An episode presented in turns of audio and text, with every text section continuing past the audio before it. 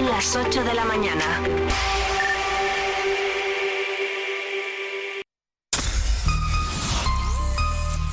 Vive Radio Segovia en el 90.4 de tu FM.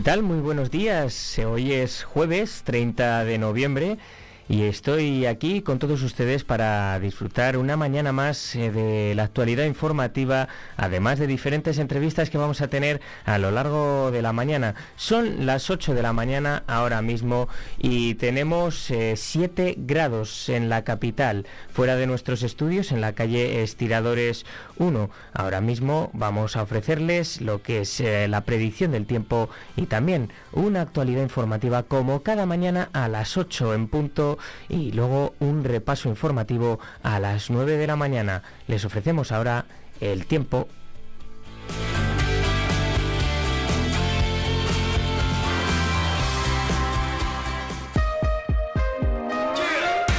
Vive el tiempo en Vive Radio Segovia.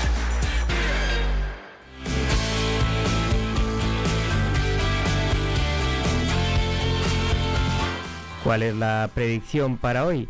Pues estarán cielos nubosos o cubiertos con precipitaciones débiles o moderadas, sin descartar brumas y bancos de niebla. Las temperaturas en descenso y las mínimas se alcanzarán al final del día. El viento del suroeste con rachas fuertes girando a oeste por la tarde eh, tendremos 7 de mínima y 14 de máximas en la capital. En los municipios de Cuellar y Riaza, en Cuellar tendremos 3 grados y 13 de máxima y en Riaza mínimas de 6 y máximas de 12 grados. Como les decía anteriormente, ahora mismo fuera de los estudios tenemos 7 grados. Es como hemos amanecido hoy aquí en Segovia capital y le vamos a ofrecer también lo que es eh, el tiempo para los próximos días. Eh, para mañana viernes se esperan precipitaciones con 7 grados de máximas y 1 de mínimas. El sábado ya tendremos de nuevo las primeras heladas con 1 grado bajo cero y 6 de máximas, aunque no habrá precipitaciones. Y el domingo tampoco habrá chubascos, aunque hay 50% de probabilidades según la Agencia Estatal de Meteorología, 9 grados de máximas y 0 de mínimas. Luego ya de cara a la próxima semana vuelven otra vez los chubascos, vuelven las lluvias y las temperaturas se mantendrán entre 9 y 11 grados eh, durante el día y en la madrugada se alcanzarán mínimas de 4.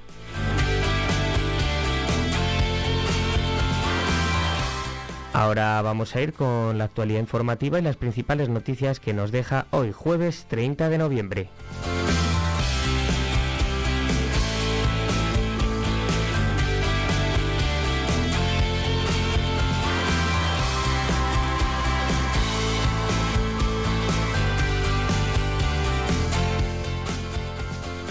La Junta reconoce el trabajo de la Policía Local en el tercer Congreso de Coordinación y Entrega de las Medallas al Mérito. El consejero de Medio Ambiente, Vivienda y Ordenación del Territorio de la Junta ha clausurado esta mañana el, eh, clausuró el Congreso eh, ayer por la mañana el tercer Congreso Autonómico de Coordinación de Policías Locales, Policía Local, Policía Dual, con ponencias de expertos, una feria de diversos expositores, una exhibición canina, una exposición de trajes históricos, una exposición de drones y la primera carrera solidaria popular, auspiciada por policías locales en favor de El Acil. El consejero también ha entregado las medallas al mérito, gala que este año cumple 19 ediciones. Estas medallas al mérito de la policía local fueron creadas por la Junta de Castilla y León en el año 2004, con el fin de reconocer las acciones y trayectorias profesionales de carácter que contribuyen a la dignificación de estos policías locales que arriesgan su integridad física más allá del estricto ejercicio de sus funciones para proteger a la ciudadanía. Cuenta con tres categorías, medalla de oro, de plata y mención honorífica al mérito de la policía local.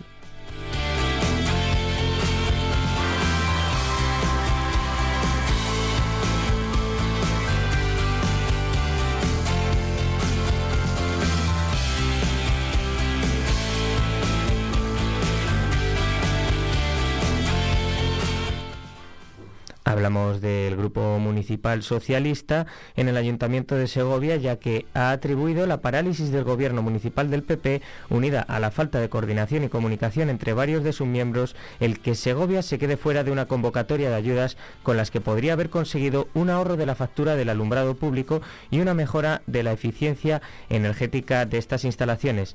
Para el Grupo Socialista Municipal, el concejal José Luis Orcajo, titular de obras, debe asumir su responsabilidad por dejar pasar una oportunidad excepcional de 10 millones para la mejora integral del alumbrado de Segovia. La portavoz socialista municipal Clara Martín ha recordado que ya presentaron una pregunta por escrito sobre este asunto en el pleno del pasado 24 de noviembre. Exigen que el equipo de gobierno detalle los motivos por los que Segovia no optó al programa de ayudas gestionadas por el Instituto para la Diversificación y Ahorro de la Energía, pese a que con este propósito el Ayuntamiento de Segovia llegó a contratar específicamente un estudio sobre el mapa lumínico que ha supuesto un gasto de casi 12.500 euros a las arcas municipales. Martín ha manifestado que es grave por parte del concejal José Luis Orcajo, responsable de obras y servicios, como de la concejal responsable de Agenda Urbana y Fondos Europeos, Rosalía Serrano, atribuir el error no acudir a esta convocatoria a una funcionaria del ayuntamiento.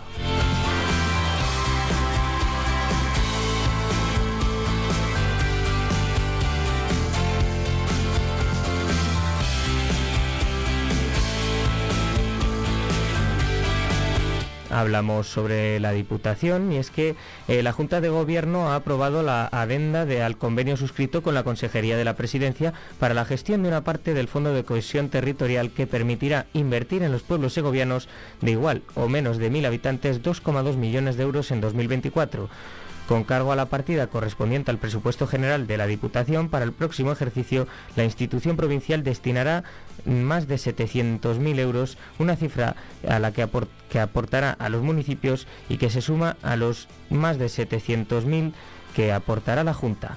Con ello, una vez que la convocatoria sea publicada en el Boletín Oficial de la provincia, los ayuntamientos conocerán a qué tipo de proyectos, todos ellos vinculados a los Objetivos de Desarrollo Sostenible de la Agenda 2030, podrán destinar estas inversiones. Por otro lado, también durante la sesión que se celebró ayer, la Junta de Gobierno aprobó la aceptación de la subvención directa concedida a la institución provincial por la Consejería de Movilidad y Transformación Digital para la mejora de la prestación de servicios en materia de televisión digital que está dotada de 65.000 euros que se completarán con otros 65.000 aportados por la Diputación para seguir mejorando condiciones de vida y cotidianidad de los pueblos.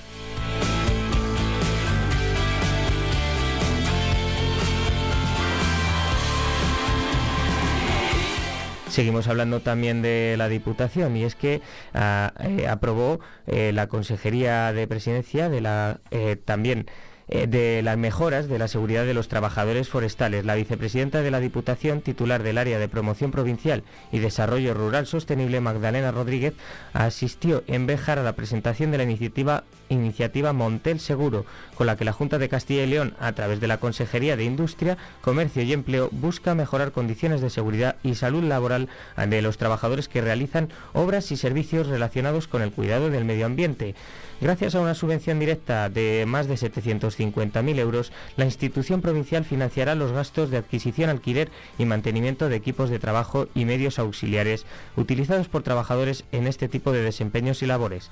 Durante el encuentro al que ha asistido el vicepresidente de la Junta, Juan García Gallardo, además de representantes de otras corporaciones provinciales, también ha sido anunciada la publicación próxima del programa Montel, con una subvención de 504.000 euros permitirá a la Diputación financiar la contratación de las personas desempleadas que, constituyen las brigadas forestales.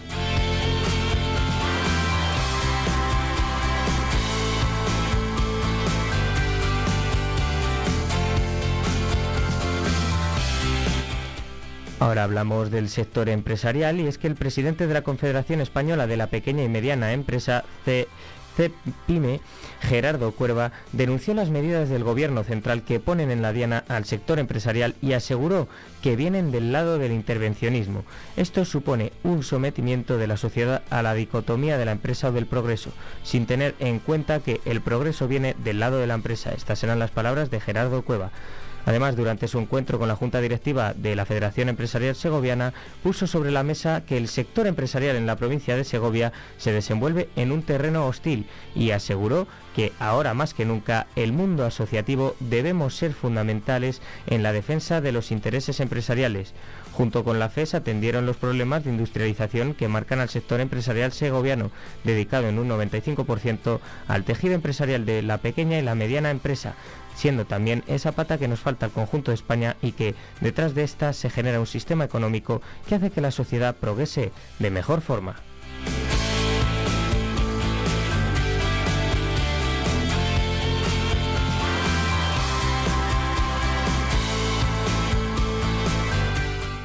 Ahora hablamos de Otuse y es que tiene una nueva junta directiva, aunque Jesús Castellanos continuará como presidente de, Otuse. Eh, la vicepresidenta será Casilda Giraldez, del rancho de la Aldehuela, de Torrecaballeros. Jaime Herrero es el otro de los vicepresidentes. Posada Real, Minga Seda. Santiago Ortiz, otro de los vicepresidentes. Restaurante Casares de Segovia. El secretario será José Gabriel Cobos, del Bar Bahía y Discoteca Sabat y la Taberna del Bahía, Luis Miguel Segovia, que es tesorero, Jesús García será vocal, Andrea Salazar vocal, Rubén García vocal, Raquel Calvo vocal, Blanca Martín vocal y Víctor Blázquez vocal. Son eh, empresarios del sector de la hostelería que están representando tanto establecimientos de Segovia Capital como de la provincia y que se están dentro de esta institución para seguir fomentando y mejorando la hostelería de nuestra provincia y de nuestra ciudad.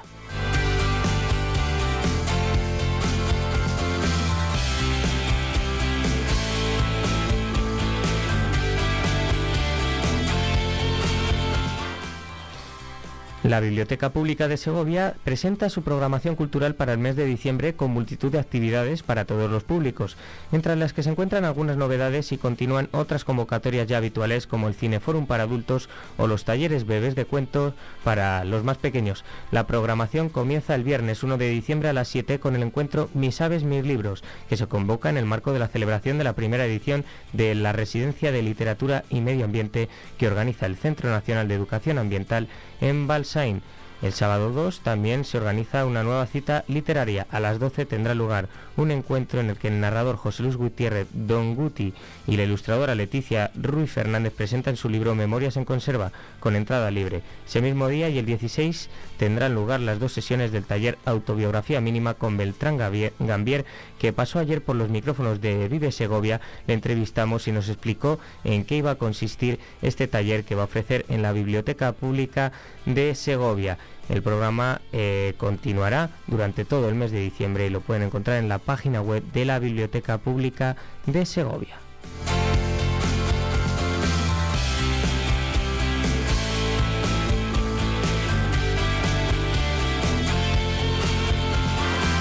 Hablamos ahora de la diócesis de Segovia y es que el obispo Monseñor César Franco Martínez aprueba la aplicación del sistema de cumplimiento normativo penal Compliance, cuyo diseño comenzó en abril de 2023 y al que se han ido adhiriendo todas las diócesis españolas.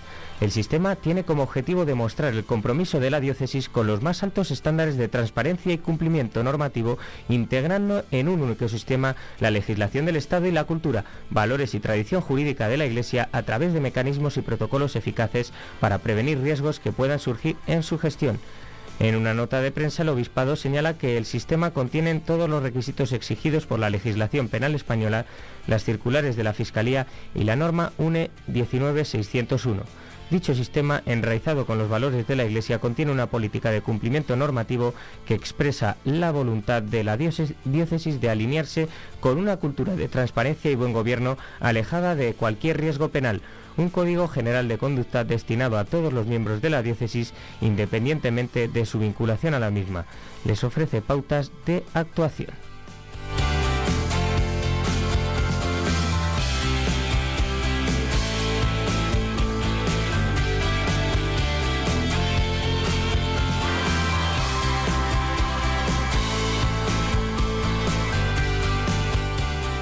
Por último, hablamos del CEIP Santa Eulalia, que celebra la Semana Solidaria. El 20 de noviembre se celebró el Día Mundial del Niño, fecha en la que se conmemoró el aniversario de la Declaración Universal de los Derechos del Niño. Se aprobó en 1959 por la Asamblea General de la ONU.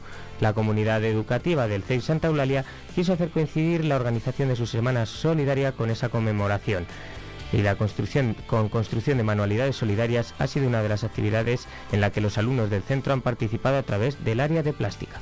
Sus trabajos se pusieron a disposición de la comunidad educativa que pudo adquirirlos con una donación voluntaria a las ONG Save the Children de la que el Colegio Saltaularia es embajador.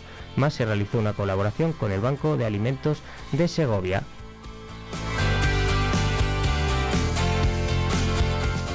Son las 8 y cuarto de la mañana y con esto nos despedimos hasta dentro de muy poquito. Hacemos una pequeña pausa y venimos con contenidos que, como todos los días, de actualidad, entrevistas y de cosas que ocurren tanto en Segovia como en la provincia. Les esperamos, no se marchen.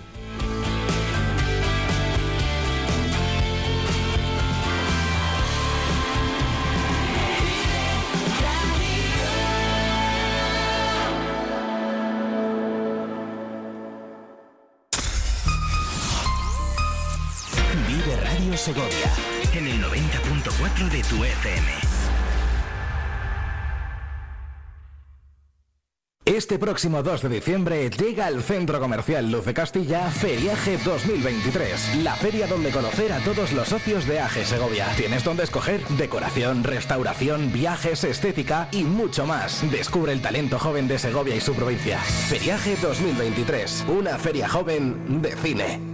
32 Jornadas Gastronómicas de Caza en el restaurante La Matita. Hasta el 3 de diciembre, venga a degustar nuestras especialidades con la mejor carne de caza. En Collado Hermoso, restaurante La Matita.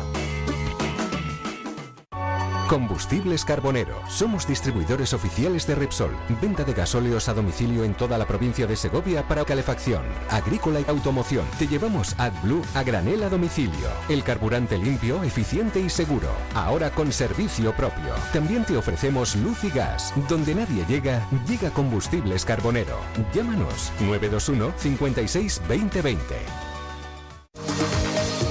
La mejor moda de chico y chica en leño.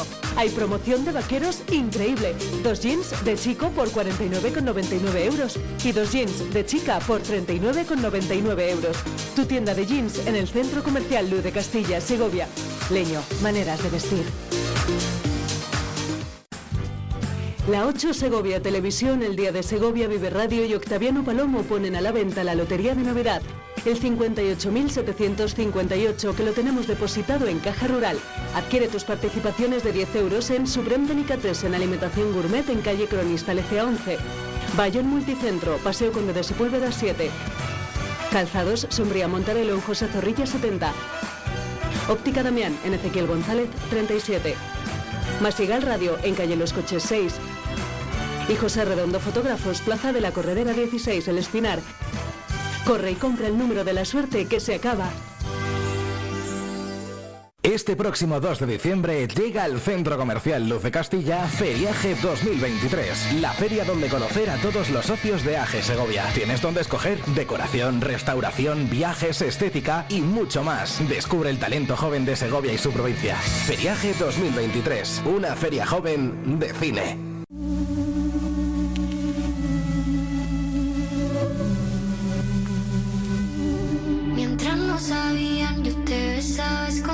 Eso nadie te lo hacía. Me buscabas, me comías, pero fue culpa de Adán. Cuando Eva se perdía y otra manzana mordía, nuestros labios se miran y estas ganas no se van.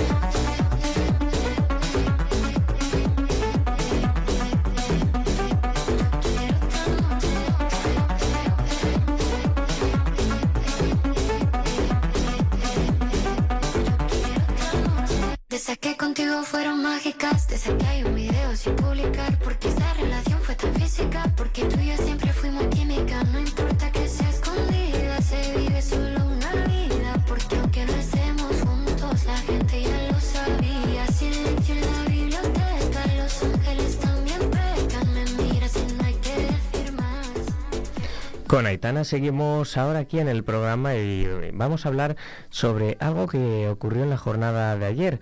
Segovia, destino natural para las inversiones empresariales. ¿Qué es esto? Fue un desayuno informativo organizado por nuestro grupo Promecal y por Iberaval, en el que participaron Juan José Fernández, director de la 8 Segovia, el Día de Segovia y de nuestra radio Vive Radio, Pedro Pisonero, director general de Iberaval, otro de los organizadores, como decía antes, Rocío Ruiz, directora general de la gastronomía de José María, Miguel Antona, director general de Innoporc y Aurea Juárez, CEO de Juárez Cartón. ¿Qué es eh, lo que se debatió? Pues que Segovia es una tierra no solo turística, que es una tierra con grandes oportunidades a nivel industrial. Por eso la iniciativa empresarial, formación especializada en centros específicos y universidades, el apoyo por parte de las instituciones, el trabajo por parte de ellas también y la inversión son temas que se trataron aquí en, este, en este desayuno informativo, como les decía, como que tuvo el título de Segovia, destino natural para las inversiones empresariales, porque sí que es cierto que Segovia tiene muchísimo potencial en este aspecto, pero que en ciertas ocasiones ha perdido eh, ciertas oportunidades, ¿no? Eh, así lo decía la CEO de, Juárez Cartón, Aurea Juárez que al final eh, Segovia ha tenido muchas oportunidades que se han perdido a nivel empresarial e industrial. Y estas eran las declaraciones de, de Juárez. Esto era lo que decía sobre estos temas. Yo recuerdo que tuve una reunión con los de Visa, Visa Internacional, se enteró que se iba a poner el AVE en Segovia y entonces tenía muchísimo interés en hacer oficinas en Segovia porque a la gente que trabajaba en Visa iba a tener una vivienda mm, más accesible que si lo hacían en Madrid, para todos iba a ser mucho más cómodo y ellos el desplazamiento en 20 minutos pues era algo... Dimos vueltas por todos los sitios. No había manera de todo lo más iros a Fernández Ladreda, que hay unas oficinas, y pues claro, fuimos a Fernández Ladreda y juntando todas las que había ocupadas y vacías, no daba para nada. También se habló aquí que se iba a hacer el maravilloso parque empresarial en Robledo, porque claro, Segovia iba necesitando cosas, pero que es otra cosa que se cayó, porque luego al final, pues bueno, no se puede hacer, no se puede hacer polígono, hay que dejarlo de verde como está, que está más bonito. Se restauró el Cristo de Robledo y ya está. Eh, ese fue el parque empresarial que ahí quiso venir Fiat. Yo estuve ahí con Fiat, que hubo un momento en el que Fiat quería a toda costa trasladarse aquí y estaba entusiasmado con el polígono ese que se iba a hacer en Robledo pero es que nunca, o sea, es que las cosas mm, no, no hay manera y entonces mm, son muchos palos en las ruedas, son mucho tiempo de espera, son y muchas veces las oportunidades, o sea, el empresario no tiene tiempo para, para perderlo de, esa forma, porque nosotros atendemos mucho, nosotros hemos crecido siempre con necesidades de nuestros clientes, pero es que hay que ser muy ágil y hay que estar inmediatamente en cuanto que tiene la necesidad. Si nosotros le hacemos esperar dos años, pues ya vendrá otro que lo haga. Yo he vivido y he pisado y he estado conviviendo con un montón de oportunidades, pero que aquí jamás se han quedado. Eh, por una cosa, por otra. Yo recuerdo también hace 22 años eh, que necesitábamos eh, ampliación del polígono de Ontoria. Y nos decían que sí, sí, sí, que eso estaba previsto y que, no iban a tardar. Y menos mal que pensamos en cosas diferentes, pero si no, seguiríamos después de 22 años, porque ahora hemos estado los dos o tres últimos esperando exactamente lo mismo, que, que el polígono de verdad, de verdad se iba a desarrollar y que el polígono de verdad, de verdad podíamos pensar en hacer ahí las naves, que era donde lo necesitábamos, pero ahí seguimos. Eh, para mí, y, estamos aquí muchos, y no sé si alguien pensará diferente, pero para mí Segovia mm, pasan los barcos, pasan los barcos y es muy raro que alguien se, se monte en uno de ellos. Estamos los que hemos estado casi siempre, eh, no hay, pero porque, porque no hay iniciativa, pero además es que tampoco cada vez que queremos hacer algo tenemos a alguien dispuesto a decirnos, venga, vamos. Pues esas eran las palabras de Aurea Juárez, la CEO de Juárez Cartón, sobre eh, las posibilidades empresariales de Segovia, todo lo que se han perdido, empresas como Visa y Fiat que buscaban oficinas, buscaba suelo industrial para poder establecerse aquí en Segovia y que al final, eh, como dice, la inmediatez, el tener que realizarlo y trabajar por ello, porque al final las empresas buscan garantías, eh, buscan tener ese suelo industrial garantizado, tener comunicaciones, aunque eso a Segovia no le falta. Al final tenemos el, AVE con el que nos ponemos en Madrid en unos 25-30 minutos aproximadamente. Tenemos también eh, transporte eh, a través de autobús, tenemos autopista. Eh, al final tenemos buenas comunicaciones con la capital de España y estamos a tan solo una hora, pero esas oportunidades al final se han perdido. Eso sí, hay algo que puede beneficiar a Segovia y es que eh, al final la ampliación del polígono de Bernuy va a suponer un crecimiento para la ciudad y también para, para este pueblo de Segovia que está muy cerquita de, de, la capital. Además, va a captar empresas, algunas ya palabradas incluso, y una iniciativa en la que eh, no se han encontrado ningún impedimento, sino que solo han encontrado facilidades desde el primer momento. Esto era lo que decía Juárez sobre el tema del polígono de Bernuy. Llegamos allí y nos encontramos un ayuntamiento que nos dijo, si necesitáis esto, por nosotros y, en dos meses tuvimos una disposición y una disponibilidad de, la zona que necesitábamos cuando lo que había era un, un, proyecto para naves de 500 metros. Y, en dos meses lo que teníamos era el poder hacer unas naves que necesitábamos de 30.000 metros cuadrados. Mm, yo entiendo que, en Segovia ha habido mucha falta de voluntad, estáis todos, y, querido alcalde, llevar muy poco tiempo, pero para que empieces con ello. Eh, Beatriz, que lleva ya mucho tiempo en la FES, eh, es que yo creo que, tenéis que de verdad ser conscientes de que es que en Segovia la empresaria no se le ha ayudado nunca jamás. O sea, la hostelería ha podido crecer, pero porque no había más remedio, porque es que Madrid nos ha invadido y les ha hecho abrir los sitios, hacerlos más grandes y creciendo en capacidades. Yo creo que ahora la oportunidad del, polígono de Bernuy, yo creo que en este momento va a ser dinamizador y además yo creo que en un tiempo como mucho, medio plazo, va a estar lleno pero además mm, yo creo que se, va a llenar muy rápido de cosas que le van a venir muy bien a Segovia. Y yo creo que va a haber una parte que es crecimiento de, las propias empresas en Segovia, pero luego otra importante de que yo creo que va a atraer gente porque yo creo que se ha elegido un sitio muy bueno con una gran comunicación y seguimos, y seguimos eh, apoyándonos en que es que las comunicaciones que ahora mismo tiene Segovia es que las desearía cualquiera y las tenemos infrautilizadas. Entonces yo creo que eso es fundamental. Pues como bien decía Juárez, tenemos unas comunicaciones muy buenas con la capital y eso es un beneficio al que hay que sacarle partido. También daba un toque de atención al alcalde y por supuesto a todos los políticos para que se pongan las pilas, podemos decir, para que eh, Segovia crezca tanto industrial como empresarialmente y que sepa eh, captar las oportunidades, ¿no? Que como decía anteriormente, a veces eh, se, mm, la ampliación del polígono del cerro que se quería, la mejora del polígono, eh, del suelo industrial, de, todo eso. Son oportunidades que al final no hay que dejar pasar. Son oportunidades para Segovia tanto de empleabilidad como de crecimiento y, de, generar mayores beneficios económicos. Eh, también habló, como decía anteriormente, eh, estuvieron presentes Juanjo de nuestro grupo de Promecal, el director de la 8, el Día de Segovia y Vive Radio, Pedro Pisonero de Iberaval, y eh, la directora general de gastronomía de José María, Rocío Ruiz, y también Miguel Antona, director de, eh, general de Innoporc, además de Aurea Juárez, que es a la que hemos escuchado.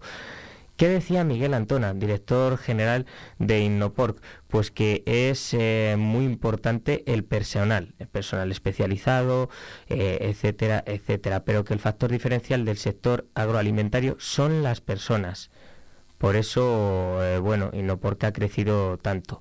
Pero también hablaba eh, de que eh, la cercanía con Madrid, de que tiene muchas ventajas Segovia, para que sea una ciudad muy buena y que crezca, que siga creciendo a nivel industrial y empresarial. Y cree que el problema de estos años ha sido el siguiente tenemos infraestructuras, eso ya lo hemos, ya lo hemos comentado. Yo creo que algo importante que ha faltado históricamente es, es eh, alineamiento entre, entre la Administración, el sector privado y el sector educativo. Porque no debemos de olvidarnos que cuando em, viene una gran empresa eh, o quiere venir una, industria o quiere potenciarse un sector, eh, una de las claves para, para, sentarse no solo es tener suelo, que está muy bien, y ahí se está haciendo una gran labor. Yo como además vicepresidente de CES eh, creo que la federación está haciendo un trabajo espectacular para poder atraer el puerto seco. habrá suelo, pero luego lo que es fundamental eh, es que haya personas para trabajar en las empresas. ¿Vale? Porque una de las mayores carencias que vemos es que haya profesionales especializados, ¿no?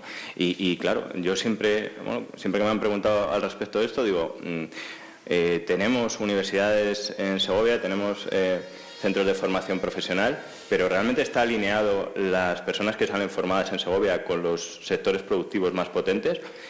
somos capaces de absorber 500 personas que salen de publicidad todos los años, o a lo mejor nos vendría mejor potenciar el sector eh, agroalimentario mm, y, todos los oficios o todos los puestos tecnificados que, de alguna manera nos hacen falta, porque nosotros tenemos ocho veterinarios en plantilla, tenemos cuatro ingenieros, eh, no es fácil, no es fácil encontrar esos perfiles, y es que tenemos un sector agroalimentario brutal en Segovia, brutal, tenemos una provincia súper fuerte, y veo que no hay alineamiento. O sea, ya no solo sector privado, sector público, sino también con la universidad. Eh, por no decir que, bueno, pues que hay, que hay que tener en cuenta que seguramente el 90% de las personas que salen formadas de la universidad no salen formadas para la empresa, salen formadas para otra cosa, pero para la empresa no. Esas eran las palabras de Antona en las que remarca que el personal especializado y bien formado es esencial para la empresa, lo decía ahora, que no sale preparada la gente para poder entrar dentro de lo que es eh, la empresa. Por eso una formación es muy importante y desde Inoport dan tres meses de formación. El mismo lo decía en este desayuno informativo. También hablamos de que el factor diferencial de este sector agroalimentario al que pertenecen son las personas en eso lo remarcaron todos. Las personas son eh, la parte esencial de cualquier empresa. Por eso Inopor creció tanto en los últimos años en productividad, en empleados, y es que el sector agroalimentario, como, agroalimentario, como bien decía mm, Antona, eh, es, eh, tiene mucho potencial y es imprescindible. Y estas eran las palabras sobre este sector. Somos muy necesarios muy necesarios, eh, que tenemos la capacidad de crecer, porque si algo tiene Castilla y León y si algo tiene Segovia es terreno, terreno fértil, suelo, agua, tiene agua, aunque mm, a veces parezca que no, tiene agua. Y luego además tenemos unas oportunidades brutales, no solo ligadas a la, generación o a la creación de un alimento eh, saludable, eh, proteína de primer nivel, sino generación de energía, generación de abonos orgánicos, eh, y, por supuesto, eh, generador de valor en el medio rural, que es donde estamos, como he dicho antes, no podemos estar en otro sitio. ¿no? Y, aquí el proyecto de, las plantas de biogás, que además eh, bueno, pues está liderando FES y, que nos está apoyando muchísimo, creo que va a ser un antes y un después, no solo para no solo para el sector, sino para todos los sectores colindantes el 10% de la inversión de nuestra cifra de negocios, que son las personas, nos da el 90% de los resultados. Es increíble, es así. Es decir, eh, nosotros nos encontramos, para los que no sois del sector, os lo cuento para que conozcáis un poquito más, tenemos granjas de hace 40 años y granjas de hace 5 años. Granjas de hace 5 años, última tecnología, eh, todo último modelo, misma nutrición, misma genética, mismos factores, único hecho diferencial las personas y la granja de hace 40 años tiene unos datos brutales, eficiencia, costes magníficos y la granja reciente, pues a lo mejor no tanto. Es decir, el factor diferencial en nuestro sector son las personas. En primer lugar, nuestras personas, nuestros recursos humanos. Eh, en segundo lugar, el bienestar animal, los animales. Eh, en tercer lugar, la sostenibilidad, eh, muy importante para nosotros, no solo la, ambiental, que también, sino también la social y la económica. Y luego la innovación tecnológica y, por último, porque pusimos una quinta pata, que es la motivación social corporativa. Bueno, como podemos ver, al final el plato principal, el factor diferencial son las personas, el personal es lo que hace que una empresa se diferencie, como bien decía Antona. Y ahora hablamos de hostelería. Rocío Ruiz, como dije bien antes, también presente, directora general de gastronomía de José María, nos habló de la evolución de, que ellos empezaron como un restaurante y se fueron, eh, fueron ampliando ¿no? fronteras ¿Qué tipo de fronteras? Pues hablamos de que crearon José María Eventos y CIBA, CIBA es el espacio donde se celebró ayer este desayuno informativo y también eh, en el que se va a intentar dar cabida a diferentes tipos de eventos en nuestra ciudad. Eh, tanto empresariales como también pues eh, bodas, todo tipo ¿no? de, de, eventos. Este proyecto lo iban a iniciar en 2020, pero vino la pandemia ¿no? y al final pues ya está en funcionamiento. Ya, ya como vimos ayer, CIBA ya admite y está organizando diferentes eventos. Nos decía Rocío Ruiz que la hostelería es un sector fundamental que tiene que seguir siendo motor económico y que no se reduce únicamente a los negocios turísticos y establecimientos como bares y restaurantes. Va más allá, que tiene mucha importancia y que hay muchos otros sectores que de los que depende la hostelería, que es todo como un engranaje, el engranaje de un reloj en el que unos necesitan a otros. Estas eran las palabras de Rocío Ruiz. Dentro del turismo de la, de la hostelería también apostamos por el turismo de empresa, con lo cual ojalá vengan muchas empresas a Segovia y demás. Pero yo rogaría que cambiáramos un poco el discurso de que, jolín, Segovia solo turismo, Segovia solo hostelería, solo hostelería. No, es que como decimos hostelería nos estamos imaginando un restaurante o un bar. Y no es eso. De toda la gente que está aquí sentada, casi el 80% estoy segura que se benefician eh, del volumen que tenemos de hostelería y turismo. Porque no es el restaurante, es el que nos vende los seguros, es Iberoaval, es el proveedor que me viene a vender la Coca-Cola, la cerveza, lo que sea, es el que me vende los congelados. Pero también está el que me viene a vender publicidad para, mi para eh, su periódico, que también colaboramos. Está eh, Palestama, pues también, también me, viene a...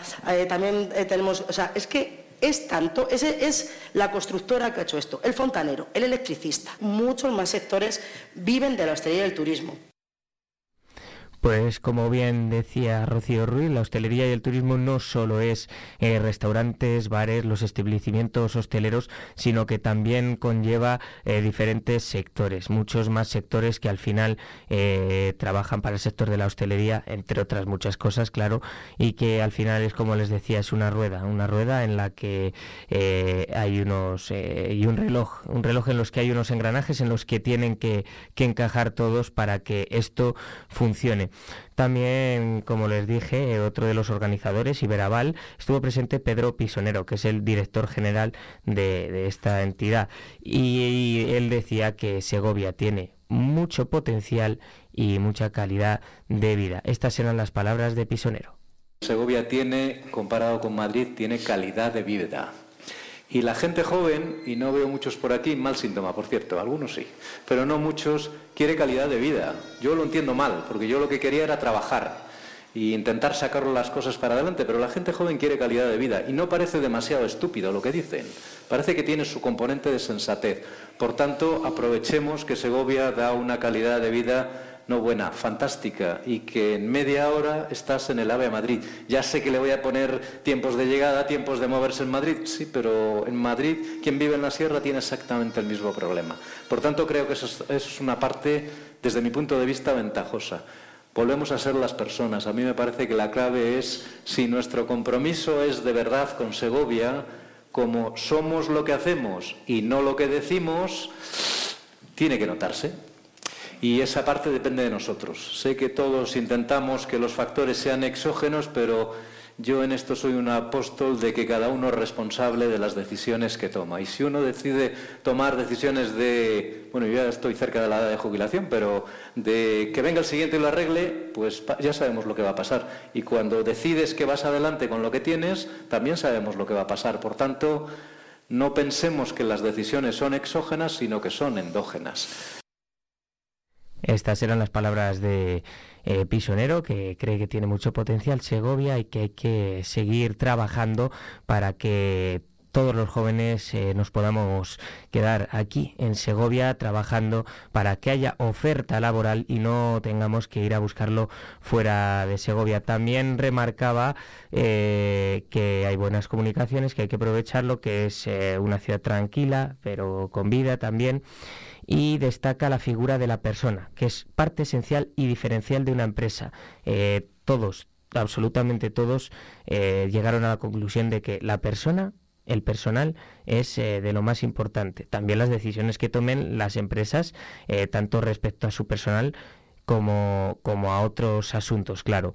Así que estas eran las palabras de Pisoneros sobre este tema de, de las personas, de la importancia que tienen.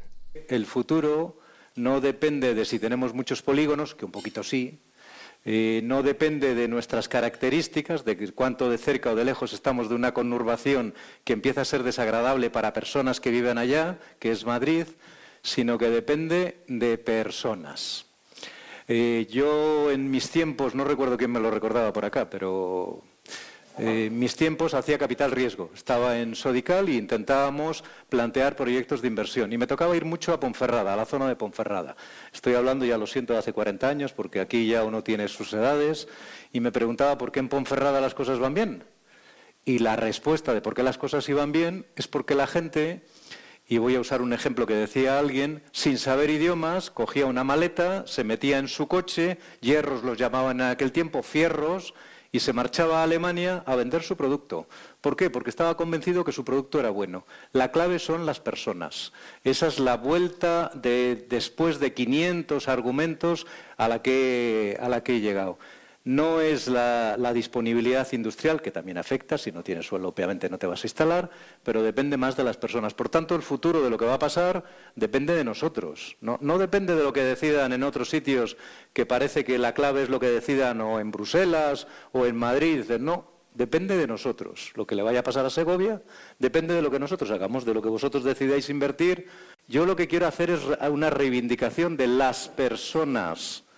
No es la parte de las decisiones que se tomen en Madrid lo que va a ocurrir. No es. Podrán ayudar más o dañar más, pero no es la clave. La clave son las decisiones que tome cada uno de los empresarios. La suma de lo que va a ocurrir en Segovia, seguro que en una parte significativa está aquí. Bueno, decidan ustedes. Supongo que todos tienen hijos y algo querrán hacer con, algo querrán hacer con sus hijos. Esas eran las palabras de eh, que, escuchábamos y eh, remarcaban todo lo del personal y las decisiones que tome cada empresa y cada uno para el crecimiento, eh, por supuesto, tanto de Segovia como de las empresas y del sector industrial. Pues esto era lo que nos dejaba este desayuno informativo, como les dije, organizado por nuestro grupo, el grupo Promecal y disculpen por Iberaval. Eh, hagamos lo que ocurra, lo que nosotros queremos que ocurra. Ese era el titular que, ponía Nacho Saez, nuestro compañero en el día de Segovia. Y lo que les digo, este desayuno con el título Segovia, destino natural para las inversiones empresariales. Y como dijo nuestro director, director de Vive Radio, Juan José Fernández, eh, aquí eh, Segovia ya es destino natural. Eso tiene que ser el titular. Es con lo que nos tenemos que quedar. Con esto llegamos a las 8 y 44 casi en nada. Eh, minutos para, para traerles otra entrevista. Hoy es el día de San Andrés y por eso lo hemos querido eh, compartir con los vecinos de este barrio de la localidad a través de la Asociación de Vecinos de San Andrés. Enseguida con esta entrevista.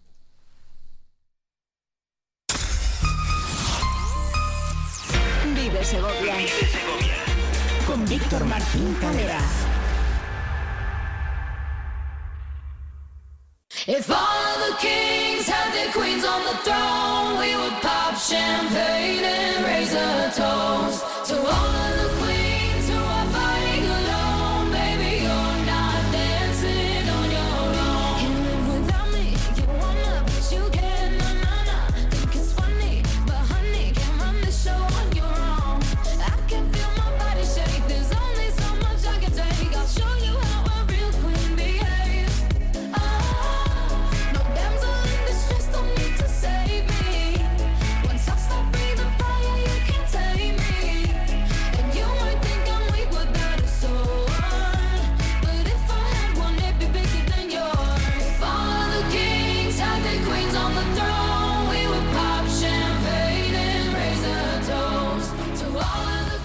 se celebra San Andrés, por eso queremos hacer hincapié en este día y lo compartimos con los vecinos del barrio que da nombre al santo. Por eso hablamos con la Asociación de Vecinos de este barrio, exactamente con el secretario Luis Gómez, que nos acompaña en la mañana de hoy. Buenos días, Luis. Hola, buenos días. En primer lugar, le quería preguntar, para una persona que reside en el barrio de San Andrés de Segovia, ¿qué supone este día? ¿Es algo muy especial? Sí, es nuestro día de fiesta, es el día que celebramos la, fiesta principal del barrio, de la feligresía, y, entonces eh, celebramos una Eucaristía muy solemne en la que mm, participan además eh, el resto de fieles de la UPA, abrimos la, la misa que vienen el resto de parroquias de la unidad y, entonces después pasamos eh, un rato agradable en, un agape que antes hacíamos en la puerta de la iglesia y este año pues ya podremos celebrar en el local de la asociación. Además de eso, nada más terminar la misa, este año eh, van a inaugurar la nueva sede donde van a realizar diferentes actividades a lo largo del año. Hace eh, algo más de un mes teníamos aquí con nosotros a Gregorio Garrido, vicepresidente de la asociación, y nos comentaba que estaba en negociaciones con el ayuntamiento la cesión de un espacio precisamente para eso, para poder hacer actividades y organizar eh, actos y, durante todo el año. ¿Esta es la sede que se va a inaugurar, la que al final han conseguido que les ceda el ayuntamiento de Segovia?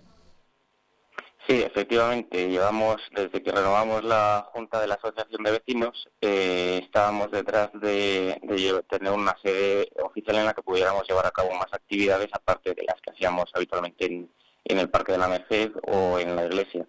Y entonces eh, se ha llevado a cabo eh, un convenio con el ayuntamiento en el que se, especifican eh, que necesitábamos una, una sede y, hemos encontrado un local que se, adecua perfectamente a nuestras necesidades y entonces le vamos a inaugurar hoy, el día de San Andrés. Eh, le quería preguntar también sobre los proyectos, actos y actividades que están preparando, porque supongo que como ya tienen el espacio, eh, ya habrán comenzado a organizar o por lo menos a plantear eh, qué tipo de actividades van a celebrar en esta sede, ¿no? En este nuevo espacio. Sí, es un, eh, un espacio además bastante amplio. Tenemos suerte de que hemos encontrado un local eh, muy amplio dentro del, de nuestro barrio, o sea, está en, Marqués del Arco. Y eh, tenemos pensado empezar, bueno, cuando empecemos a, tener más eh, mobiliario y, y, empezamos a dotar el, el de la sede, pues empezaremos a llevar actividades de todo tipo. queremos intentar tener actividades para un público más adulto, más mayor, de charlas o clubes de lectura y, algún tipo de actividad así más para, para personas mayores. Y luego también eh, talleres con los más pequeños desde pues de cuentacuentos, actividades de manualidades, etcétera, porque además como tenemos eh, varias actividades que requieren trabajos manuales en, en, el barrio, como es la tajada o, o ahora el Belén que montamos en, en la parroquia, pues este tipo de talleres se pueden enfocar a elaborar eh, elementos para decorar estos, estas actividades. San Andrés todos los años, eh, con motivo de las Navidades, en la iglesia mm, que da nombre a este santo, preparan un Belén, un nacimiento que suelen abrir más o menos en el puente de la Constitución. Este año, ¿cuándo tienen previsto abrirlo al público para que lo puedan visitar? Sí, estamos pensando, o sea, todavía no está de todo la fecha cerrada, pero confiamos en que sea el día 9, este año eh, en vez en principio del puente, a mitad del puente, será el día 9 eh, a las, eh, esperamos que sea a las seis y media, aunque lo confirmaremos en la página web y en las redes sociales, pero confiamos en que sea el día 9, porque además vamos a, a intentar este año venir el padre Daniel, que es un jesuita que tiene mucha relación con la parroquia, a bendecir este año el Belén e inaugurarlo también. Y además de este nacimiento, ¿tienen preparado algo más de cara a las Navidades? No, de momento vamos a empezar con el, con la inauguración del local, como decimos eh, el día de San Andrés hoy, y la inauguración del Belén en la que estamos intentando dotarla también de, de una de un poco más de solemnidad el acto y poder llevar a algún, algún solista o, para que amenice un poco la, celebración. Luego en las Navidades simplemente eh, estará el, Belén abierto y tendremos las eh, celebraciones litúrgicas propias de Navidad.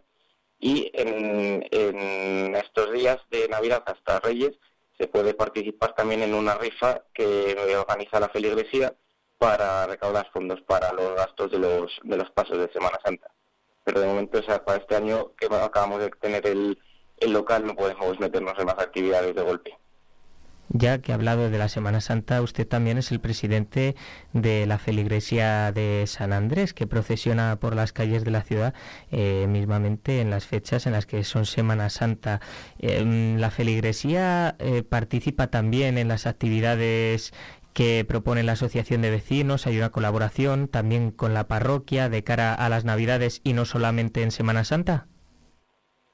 Sí, no, la, Asociación de Vecinos y la Feligresía vamos de la mano en, la mayoría de las actividades. El Belén, por ejemplo, que se va, que, del que hablábamos y que se va a inaugurar la semana que viene, es una actividad eh, que se, se marca entre, las, entre la Feligresía y la Asociación. Es una colaboración de ambas instituciones y, como esa, eh, igual que las fiestas de la vejez que hemos recuperado también este año, pues, son todo colaboraciones de ambas, de ambas instituciones, porque al fin y al cabo somos eh, compartimos muchos miembros, porque muchos somos de la feligresía y también de la asociación, entonces eh, colaboramos en muchas actividades. Pues muchísimas gracias por atendernos en Vive Radio y eh, de verdad que deseamos que, celebren San Andrés de la mejor forma posible y que por supuesto eh, ahora con la apertura del local que van a inaugurar esta tarde noche eh, puedan tener muchas actividades y dar oferta a todos los vecinos de este barrio de la ciudad de Segovia. Muchísimas gracias Luis Gómez. Gracias a vosotros. Hoy se celebra San Andrés.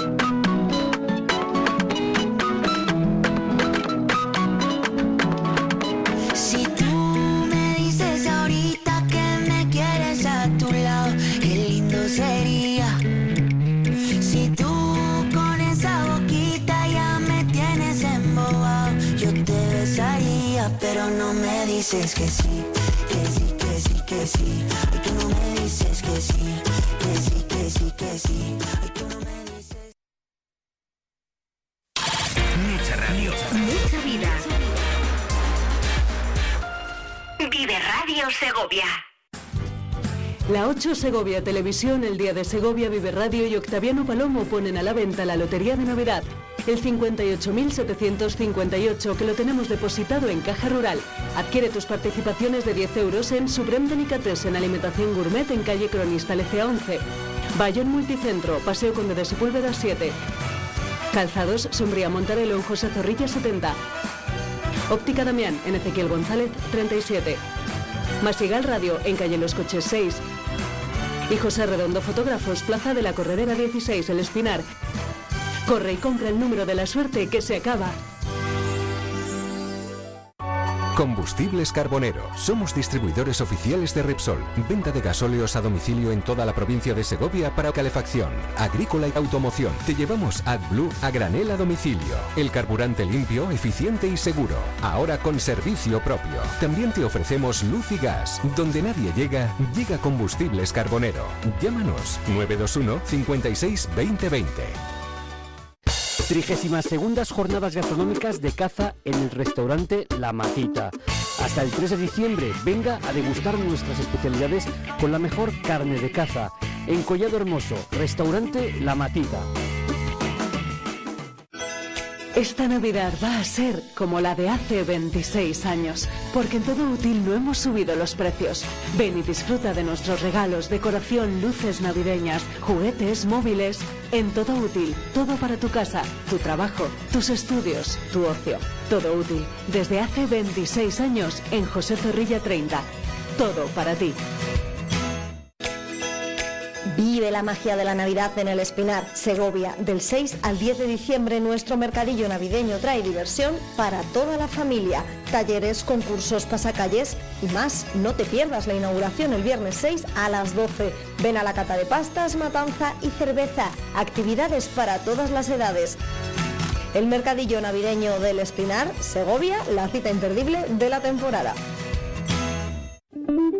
Si estás pensando dónde celebrar la comida o cena de Navidad, tú se pone a tu disposición una revista digital donde podrás ver y elegir diferentes menús de los mejores restaurantes de Segovia y provincia. Y si después de la celebración no quieres conducir, tenemos precios especiales en nuestros alojamientos. Para más información, entra en la web hostelería y turismo de Segovia.es o en sus redes sociales.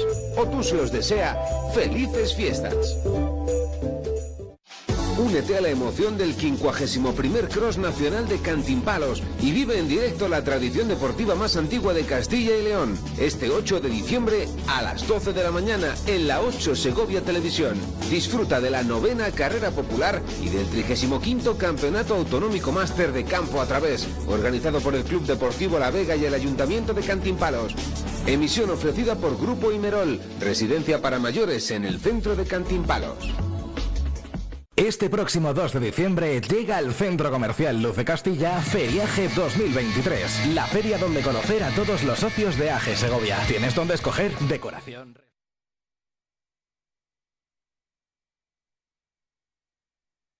Viaje 2023, una feria joven de cine.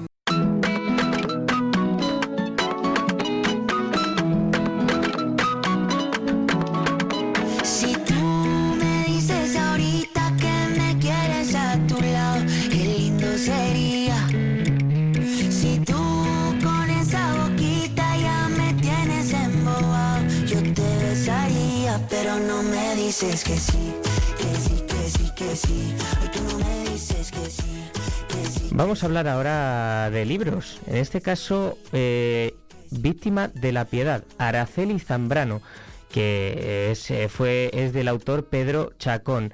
Lo presentaron en la Casa de la Lectura, en la Biblioteca Municipal de Segovia, este pasado 23 de noviembre a las seis y media. Y por lo tanto, nos gustaría hablar de esta figura de la hermana de María Zambrano. María Zambrano, eh, que es eh, importante para la ciudad de Segovia, tanto es así que el campus universitario lleva su nombre, el campus universitario de, la Universidad de Valladolid. Eh, Pedro Chacón es profesor de filosofía en la Universidad Complutense, fue catedrático y gran conocedor de la obra de María Zambrano. Ha editado Filosofía y Poesía, La Confesión, Género Literario y Método y algunos lugares de la pintura, al igual que se ha encargado de la edición de correspondencia entre María Zambrano y Ramón Gaya. Es autor de ensayos sobre María Zambrano, Un saber de las entrañas. Juntos eh, han ha colaborado en la edición de obras completas de Zambrano y ahora ha escrito sobre la hermana Araceli. Yo no le voy a quitar más tiempo a Pedro para que les explique eh, pues muchísimo mejor en qué consiste su libro y y la hermana de, María Zambrano. Buenos días, Pedro, ¿qué tal? ¿Cómo está? Buenos días, Víctor. Pues encantado de poder hablar sobre Araceli Zambrano en un medio de la ciudad que la vio nacer. Efectivamente, sí, aquí en Vive Segovia le agradecemos muchísimo que esté con nosotros y que pueda hablar de, de, este libro, Araceli Zambrano, víctima de la piedad. ¿En qué consiste? ¿Quién fue Araceli Zambrano? Pues mira, en pocas palabras diría que Araceli fue la única hermana de la gran pensadora María Zambrano, con la cual vivió estrechamente unida, pero una figura casi desconocida, aunque los biógrafos se refieren a ella, pero hay muy poco escrito sobre la trágica de la vida de la desdichada y hermosa eh, Araceli Zambrano, mm, que siempre ha estado un poco oculta bajo justamente la denominación que tan repetida de hermana de María. Bueno, también podríamos darle la vuelta y quizás decir que María Zambrano es la hermana de Araceli, o al menos creo que si ella estuviera entre nosotros, así también se presentaría. La hermana de, María Zambrano es una figura, como decía, muy importante para Segovia, que lleva el campus María Zambrano, el campus de la Universidad de Valladolid. Em, Ambas eh, tuvieron mucha importancia, aunque Araceli seguramente sea menos conocida. Em, a usted, ¿qué le gusta de, cada una de las hermanas Zambrano? Bueno, lógicamente María no voy a hablar porque es bien conocida, es sin duda la pensadora más importante española del siglo XX, discípula heterodoxa de Ortega y Gasset, eh, creadora en la búsqueda de una nueva razón, lo que él llamaba razón poética, y en fin, autora de múltiples ensayos y textos que pertenecen ya a lo fundamental de la cultura, ¿no? Pero su hermana fue una mujer más oculta, muy atractiva, según quienes la conocieron y las fotos que conservamos de ella. Una mujer muy sensible, apasionada, gran amante de la música y de los gatos, pero que tuvo un destino trágico. Eh, después de su primera adolescencia e infancia en Segovia, ella fueron a Madrid con la familia, pero allí mm, Araceli Zambrano pronto se casa, tiene un primer matrimonio bastante turbulento y en 1936 se une a un diputado de las Cortes, eh, Manuel Muñoz, que al poco es nombrado director general de la República, con todo eso que conllevaba ese cargo, perdón, en los primeros meses de la guerra civil. Eh, y con él prosigue su estancia, tienen que al finalizar la guerra que marchar a París, donde, a diferencia de María, que va a México y después a Cuba, ellos se quedan en París, ella cuidando a la madre de ambas, pero con la, bien se sabe, triste circunstancia que París es invadida por el ejército alemán y Araceli Zambrano vive todos esos años en París recluida con unas condiciones muy penosas y María sufriendo por no saber nada de su hermana en esos años, lógicamente se reencuentran al final de, la guerra.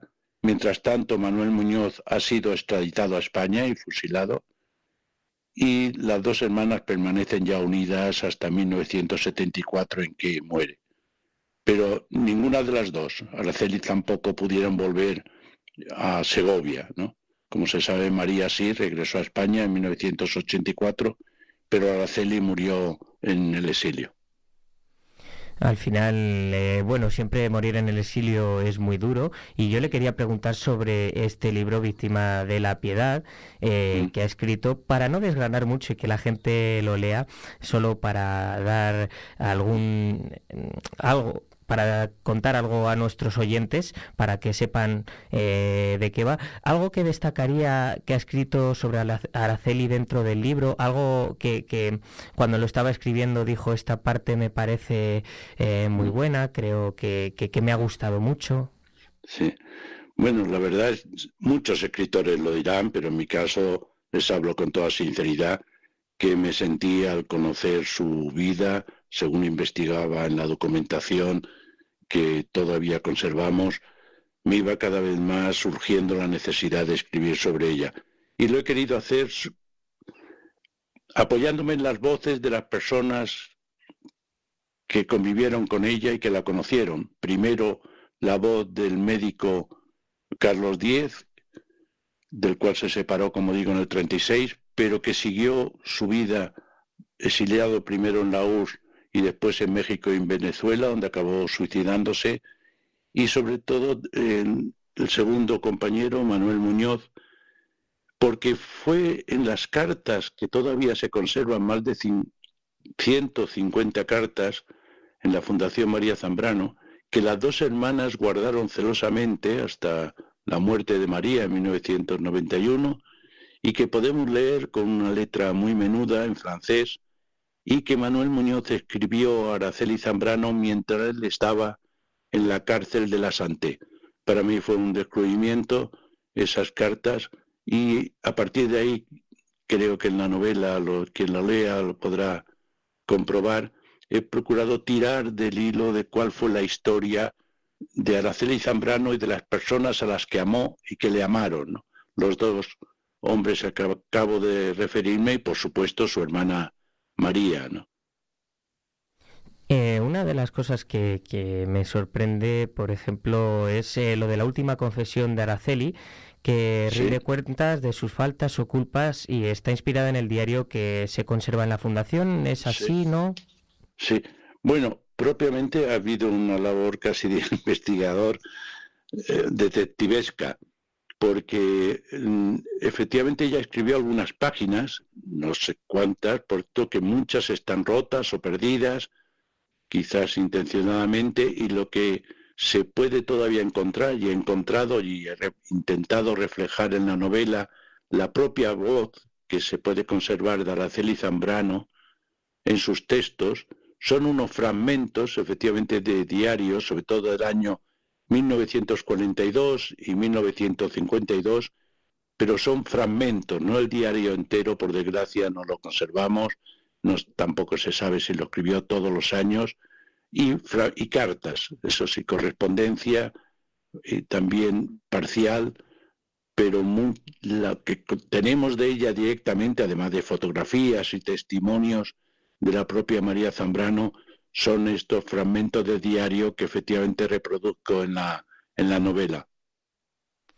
Mm, para los oyentes que quieran adquirir el libro y que quieran saber más sobre eh, la historia que ha escrito esta novela Víctima de la Piedad sobre Araceli Zambrano, ¿dónde pueden conseguir eh, esta edición? Pues mira, eh, la verdad es que entre las satisfacciones que he tenido es que una editorial tan rigurosa y tanto prestigio literario como es la editorial Pretextos de Valencia, se hayan animado a, publicarlo en una bella edición que incluye también algunas fotografías y está disponible en las librerías. Si no, estás es un libro relativamente muy reciente, con lo cual cualquier persona que esté interesado no le será difícil a través de su librero poderla localizar. Así espero y que y que puedan disfrutar a pesar de que se trata de una historia trágica de su lectura, pero que es necesario a mi juicio conocer, la de esta mujer ensombrecida, ¿no? O casi desconocida. Sí, la verdad que al final eh, lo que hablábamos antes, no María Zambrano es la más conocida, Araceli no lo era tanto, pero eh, a partir de ahora yo creo que para todos los segovianos que quieran conocer un poco sobre esta historia de, la hermana de María Zambrano, Araceli, eh, se van a poder acercar a, los a las librerías para adquirir el libro de de Pedro Chacón, víctima de la piedra, Araceli Zambrano. Pues muchísimas gracias por habernos atendido, Pedro, y por esta charla que hemos mantenido sobre su libro y por supuesto sobre Araceli y su hermana María y, eh, bueno, un poco la historia, la importancia que tienen aquí en Segovia y, unos pequeños unos matices sobre lo que es eh, el, este libro para que eh, incitemos a que lo lean todos nuestros oyentes. Muchísimas gracias, Víctor, así lo espero y quedo abierto a todos los comentarios, serán bienvenidos. Genial, eso sin ningún lugar a duda. Muchísimas gracias por atendernos en Vive Radio, Pedro. Muchas gracias, Víctor, gracias. Un saludo.